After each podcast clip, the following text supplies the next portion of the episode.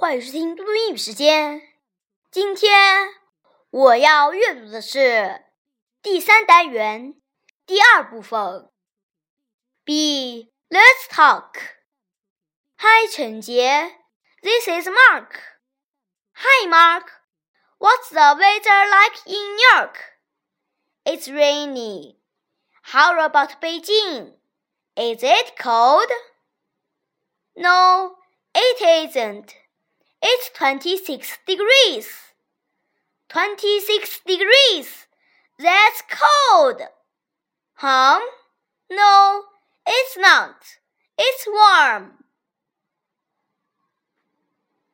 Let's learn. Here's a weather weather. Today it's hot and sunny in Sydney. What's the weather like in Sydney? It's hot and sunny. London, rainy, rainy. Moscow, snowy, snowy. Beijing, windy, windy.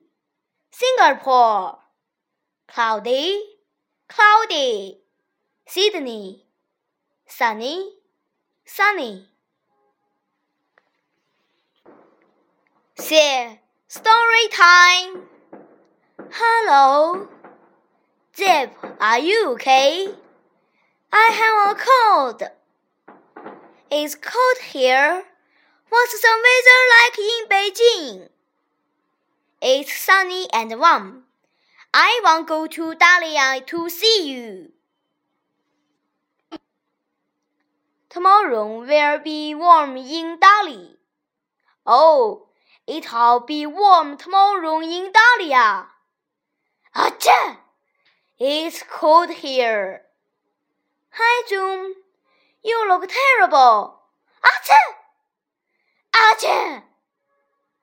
Bless you. 谢谢大家，明天见。